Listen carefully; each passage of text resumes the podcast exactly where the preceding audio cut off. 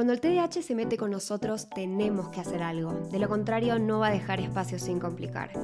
Si te dijeron o crees que tu problema es convivir con el TDAH, sumate a nuestros podcasts. Si bien no hay recetas milagrosas, sí podemos hablar de una vida mejor. Bienvenidos a un episodio más de Espacio TDAH. Hola, Ma, ¿cómo estás? Yo muy bien, Lu. Muy bien. Me había hecho la ilusión de que Lu, estando en Buenos Aires, es más, estando en esta misma casa, iba a estar acá al lado mío grabando, pero nada, no nos salió. en realidad, eh, la aposta es que no nos sentamos a ver cómo era hasta que de golpe teníamos que grabar. Y entonces, bueno, eh, acá estamos. Muy eh, Capaz para la próxima sesión, el jueves, podamos, podamos hacer lo posible. ¿Quién te dice? Bueno, ¿por qué no? ¿Por qué no? Si no, yo la próxima que viaje, eh, supongo que ahora será Chicago, me llevaré mi micrófono, ¿no? Muchas novedades, chicos, tenemos en este espacio. Muchas novedades. Pero vamos a ordenarnos, nos vamos a organizar, ¿sí? Tenemos el placer de que Luli esté en Buenos Aires esto nos pone muy felices en esta familia y supongo que a todos ustedes. Eh, tal vez creo que no se concretó nada, no hacer ni el cuartito, ni pizza, ni nada, pero bueno, hubieron muchos movimientos por acá, ah. ¿no? ¿Querés compartir tus novedades, Lu? ¿Para qué viniste? Bueno, yo oficialmente les puedo contar para qué vine. Eh, resulta ser que, como ustedes saben, eh, me voy a mudar de México a Estados Unidos y vine para justamente hacer el trámite de mi green card, que es básicamente el, mm, el permiso que me da la posibilidad de vivir y trabajar en Estados Unidos. Y bueno, ayer fue la entrevista y me la dieron, así que estoy muy contenta. No vieron la carpeta prácticamente que armé eh, con mucho amor, eh, pero bueno, nada, no importa. Lo bueno es que estuve tranquila, lo bueno es que no me olvidé nada. Ustedes saben que la, como que la cita, cuando me mandan el mail, dicen, eh, fallar en traer alguno de los documentos puede resultar en que la deneguemos en ese momento. Y yo dije, no. Y encima ayer hubo, muchas TDHadas. Para empezar, Ian no tenía el pasaporte. Em, Ian tenía que tener su pasaporte, entonces tuvo que ir, en vez de llegar antes a la embajada, tuvo que ir hasta Olivos y después venir. Yo por suerte tomé la buena decisión de no acompañarlo a Olivos e irme a la embajada y esperarlo. No podés tener tu celular ahí, así que fue como medio a la antigua de que él pasó y yo todavía no estaba porque me confundí de cuadra. Mm. Y después finalmente me vio, agarré y me corrí. Em, y bueno, y después me dice, ay, te faltó este papel, yo había llevado la traducción y no tenía el original. Me dijo, no, yo necesito el original, pero bueno, lo va a resolver el cónsul, no sé qué. Y bueno, finalmente el cónsul me dijo, eh, anda, chao, toma. así que bueno, te echadas y todo, estrés y todo, ya está resuelto, así que es oficial. Por lo menos eh, como máximo el primero de julio ya me voy a mudar a Estados Unidos, a Chicago. Así que bueno, empezaremos a, psicoeducar también a la comunidad hispana de Estados Unidos, que es muy emocionante. Qué lindo. Yo les voy a contar una historia, perdón Lu, ni te pregunté. Cuando hace muchos años eh, yo estaba trabajando con un estudio de abogados en Estados Unidos, haciendo como una asesoría en todo lo que era eh, Special Ed, educación especial, en TDAH. Y eh, creo que el primer viaje tenías 11 años y claro, allá no es un tema el que los chicos caminen por la calle, no, eso es una gran felicidad. Y Luli vino con un papelito que encontró en un negocio, de esos que tienen muchos papelitos, ¿vieron esos papelitos que sacan con un número de teléfono? Y dice, mamá... Sí, como un troquelado. Claro, ¿puedo hacer esto? Era un, un test algo así. Era un estudio científico que estaban buscando participantes bilingües con TDAH. Mira, en Northwestern, ¿sí? Así que desde ese entonces esta niña que es independiente estaba muy copada en ese lugar y ahora el destino te pone en el mismo espacio, amo ese lugar, todo lo mejor. Así que, pero bueno, nada, Y otra cosa muy linda que hizo Lucía en este lugar es que habíamos ido a un museo, ella se cortó sola porque ella se anotaba en los workshops y se fue a uno de conservación del agua, del medio ambiente, y no me dejó usar mi, bañera, ni me podía bañar sin un balde o una cosa abajo para encontrar el agua, la verdad, fue en días. Y fue durante un tiempo, por supuesto, no duró toda la vida, pero... Y bueno, claro. Bueno, digamos que es una ciudad hermosa, llena de museos, llena de cosas lindas, con un lago maravilloso. Así que bueno, me encanta que más allá de las tediachadas hayas eh, creado todo este proyecto y hayas sostenido tu atención, tu motivación para lograrlo. No, y yo, yo estoy muy orgullosa porque hice un un trámite que no es muy amigable para alguien con TDAH y lo hice y lo logré. Y el una vez llamé a consultar a un abogado, me dijo, ¿qué? ¿Hiciste todo esto sola? Y yo dije, gracias. Confía en mí, a pesar de que era como un trabajo de mucho detalle y atención y organización, confía en mí y lo logré. Así que si vos estás del otro lado, esta es tu señal para confiar en vos. A mí me parece que ya que vos contás esto y compartimos, justamente ayer, porque yo no estoy tanto con el teléfono y aparte con mi mano que me duele, me cuesta mucho todo, y me encontré con una foto que Betina subió en su Instagram del 17 de abril del 2011, ¿no? Sí. Con la llave poniéndola en esa urna de llaves. Ah, pero contanos. Una chiquita, ¿no? Y entonces ahí volví a decirte, vos dijiste, vamos a psicoeducar en Chicago. Nosotros venimos psicoeducando hace mucho tiempo. Nada más que cambiamos los formatos, ¿sí? Y yo me acordé con mucho cariño de que acá en nuestra asociación, que creamos también con nuestros papás y mamás para trabajar en poder abrir camino de, que fue Atentum, eh, hacíamos todos los lunes, no sé si vos te acordás, los lunes, primeros lunes de cada mes, una reunión abierta con cafecito, con unas medialumitas, era lindo, ¿no? Gratuita. Obvio, gratuita y abierta, que eran los pacientes que podían estar accediendo o cualquier persona de la comunidad que se nos conectaba y que venía y venían familias, ¿no? Muy lindo espacio y lo sostuvimos mucho tiempo, yo creo que durante tres años, todos los lunes, el primer lunes de cada mes. Em, y para mí es un gran placer y yo agradezco todos los días poder seguir con el compromiso de esta hermosa tarea que es no solamente psicoeducar, sino compartir, generar conciencia.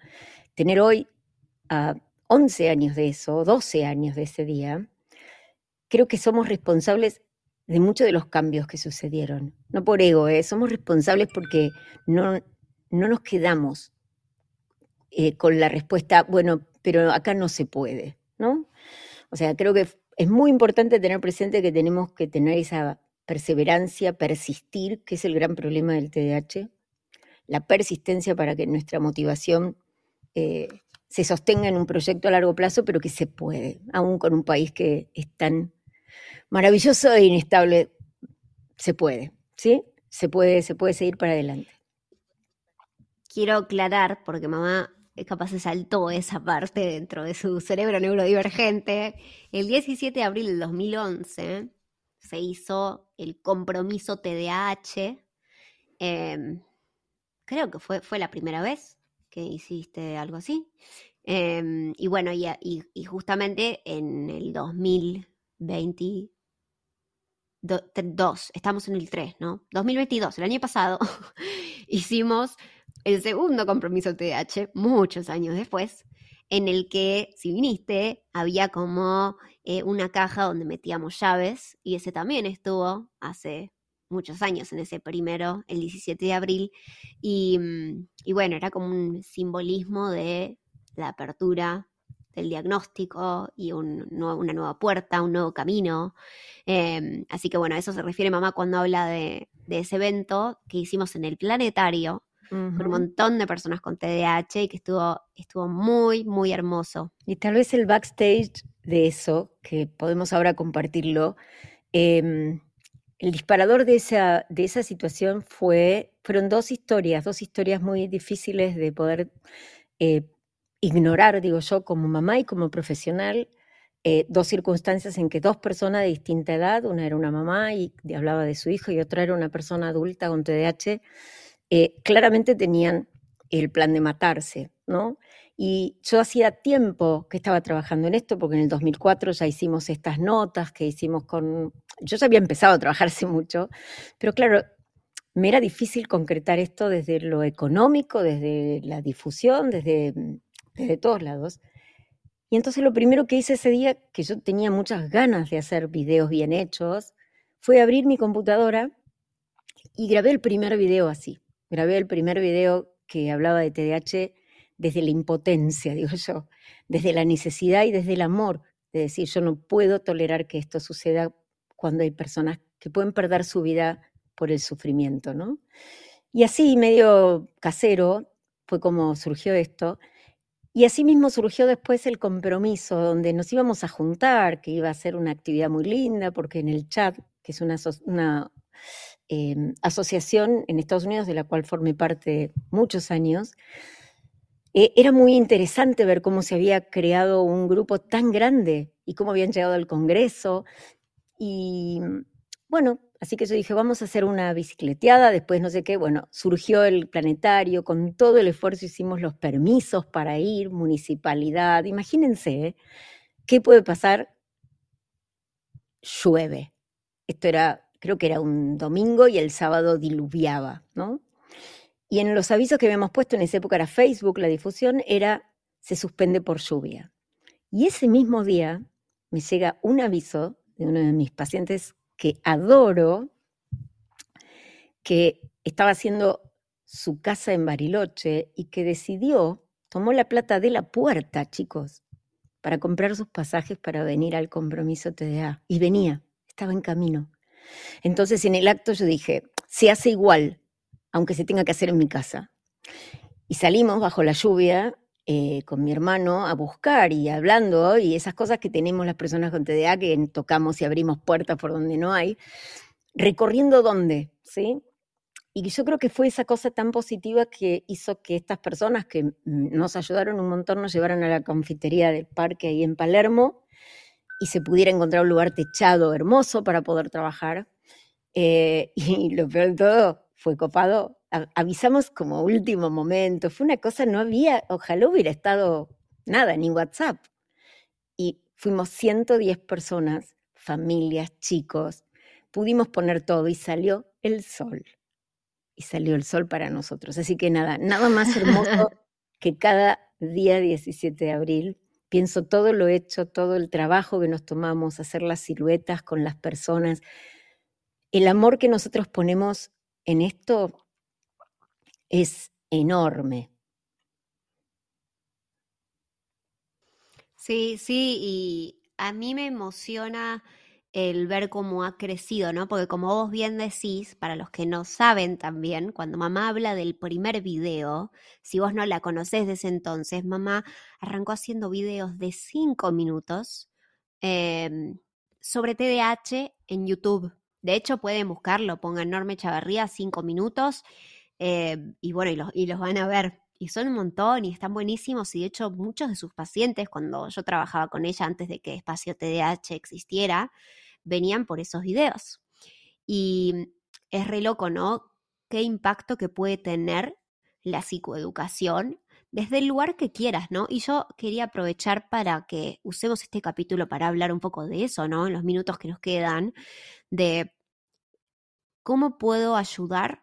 Si, por ejemplo, no sé, yo no todo el mundo se quiere exponer como mamá y yo. O sea, no todo el mundo quiere contar que a veces no se lava los dientes. No todo el mundo quiere contar el sufrimiento, lo que fuere, en un espacio, un espacio de mucha exposición. Pero Ma, vos dentro también de tu experiencia clínica y lo que has visto con tus pacientes, ¿qué sentís que, por ejemplo, ayuda em, para generar quizás algún impacto? Quizás puede ser dentro de tu círculo de, familia o demás en cuanto a psicoeducar. Eh, paré porque estoy un poco emocionada. Em.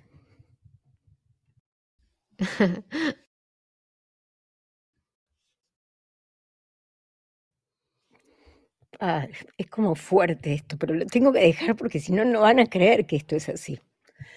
Em, primero es la convicción. Yo no me olvido nunca el día que yo encontré mi propio diagnóstico. Eso me empoderó de una manera que yo dije, wow, yo voy por esto, yo, yo me di cuenta de lo que había sufrido y automáticamente me puse a escribir y escribí un artículo que todavía lo tengo, que por ahí lo vamos a compartir, eh, que tenía como un delineamiento de esto que nadie, nadie ni tocaba ni existía, ¿no? Y tuve un, tenía un profesor que era como mi mentor de la universidad que lo guardó en un cajón y me dijo, bueno, podés publicar esto. Porque ¿quién va a atenderse con vos, psicoanalista? ¿no? Pero ¿quién va a atenderse con vos si vos haces esto? Y el cajón quedó ahí guardado. Después, bueno, también cambió el título, lo, lo hice muchas cosas con ese papel y yo no le voy a dedicar mucho más tiempo a eso. Pero me bastó otro chat, otra de estas conferencias que amé, porque era, imagínense esto, llegas a un espacio en un hotel, está bien, era de Estados Unidos, eh, yo había conseguido un hotel, claro, me pagaba todo yo, un hotel que cuando llegué estaba en la ruta, yo no tenía auto, tenía que ir caminando, imagínate, Estados Unidos hasta un hotel de esos, así que fue un chino para mí, pero bueno, entrar ahí era felicidad pura, porque todas las personas que estábamos ahí teníamos TDAH, una fiesta. Em, una fiesta para mí.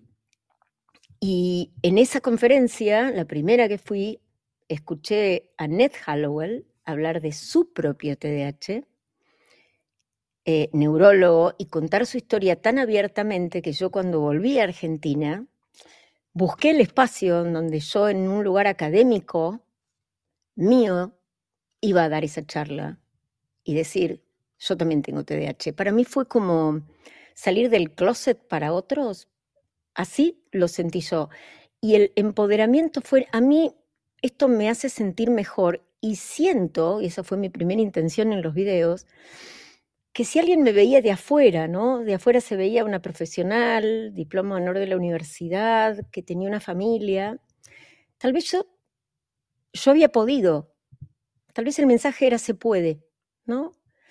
El sufrimiento interno nadie lo conocía, pero qué importante que era que yo fuera portadora de un mensaje esperanzador. Dije, se puede, no todo es tremendo, como las estadísticas que te dicen que el 45% sufren de adicciones. Que Momento, acá estoy yo. Yo con mi contexto, ¿sí? Porque yo soy yo con mi papá, con mi papá, con su apoyo, con su amor incondicional, con mis propias características que tienen que ver conmigo, pero que sí había un mensaje y yo sentí, en ese momento me levanté y dije, esta es mi misión. Y sigue siendo.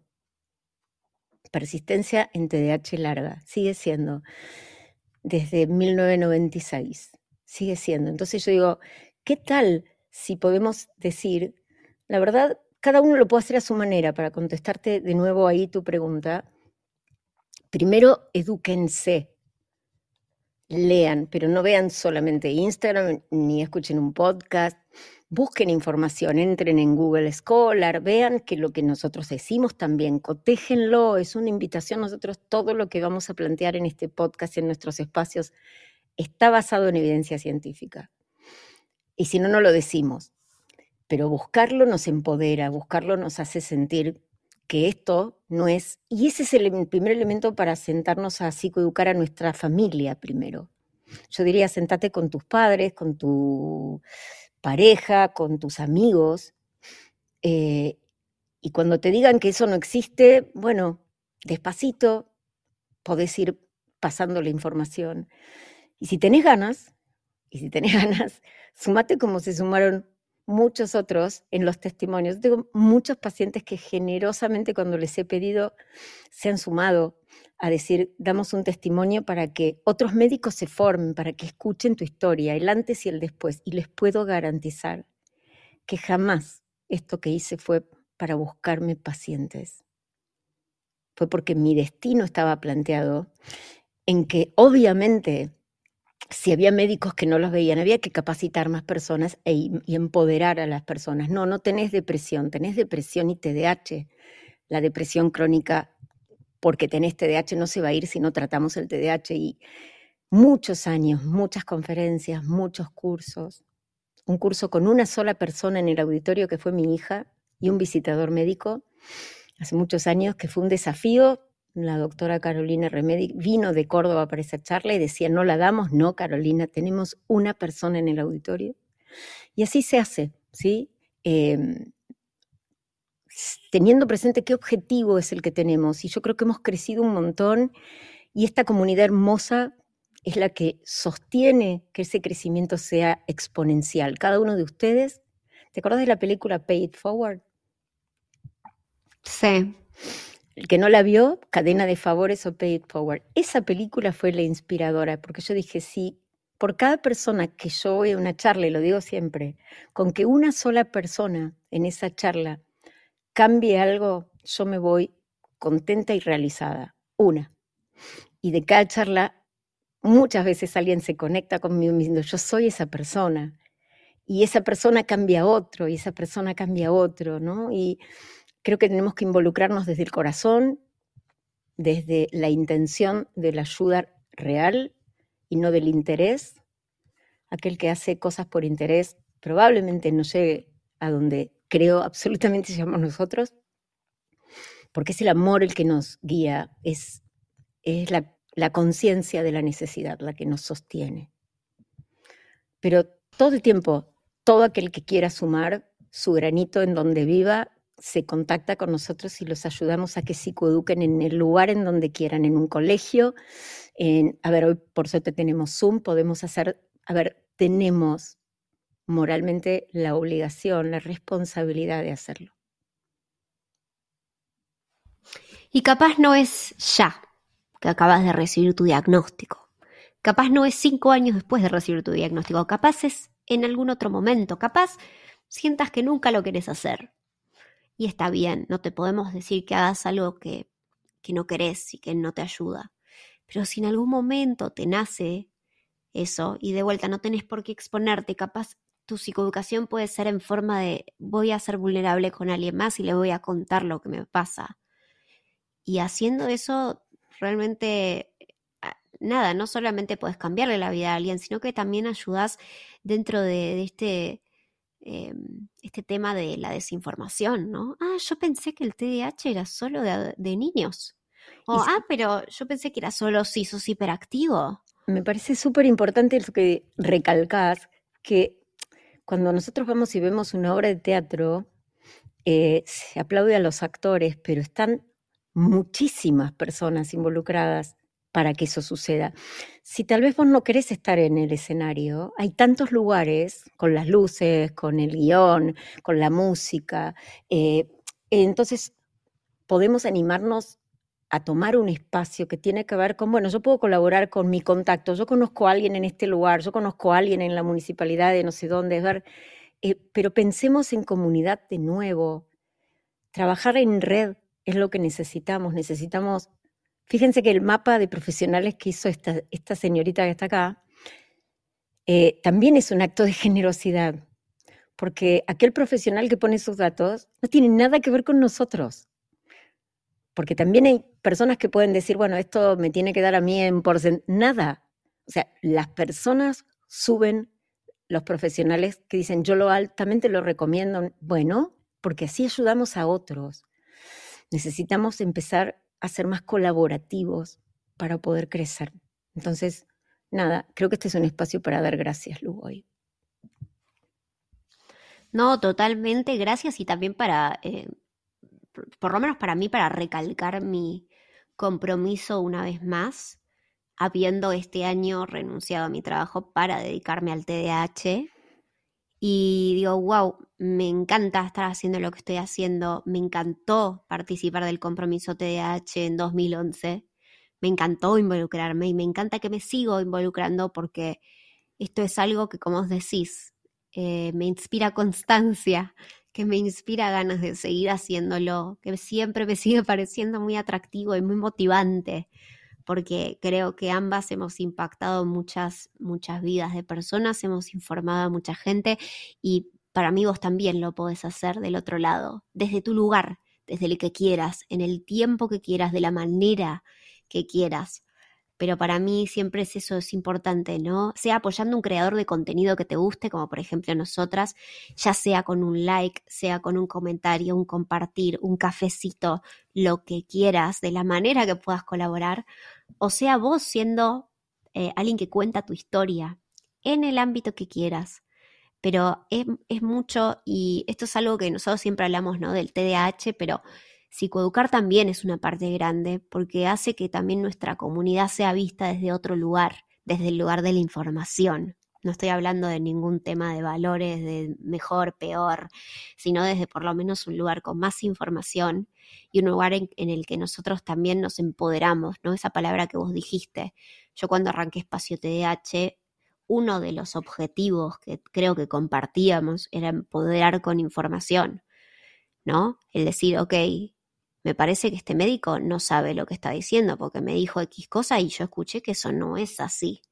Eso es empoderarte. Eso es decir, no voy a dejar que me digas que esto no existe, voy a seguir peleando para encontrar mi diagnóstico. Y eso lo hacemos entre todos.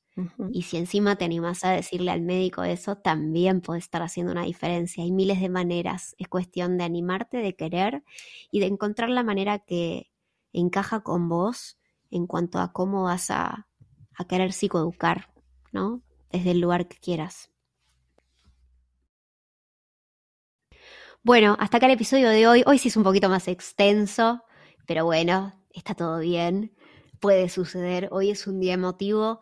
Así que bueno, espero que les haya gustado. Acuérdense que nos pueden seguir en todas las redes sociales como arroba espacio TDAH. Si quieren apoyarnos y ese es su granito de arena, los invito a que se suscriban a todas nuestras plataformas, YouTube, Instagram, TikTok, eh, Spotify, todo. Pongan like, pongan comentarios. Si no saben qué poner, pongan un montón de emojis o no sé, qué sé yo, su comida favorita. No importa, no saben cuánto ayuda. Así que bueno, les mando un beso enorme. Nos vemos en el próximo. Chau, Ma. Chau, Lu.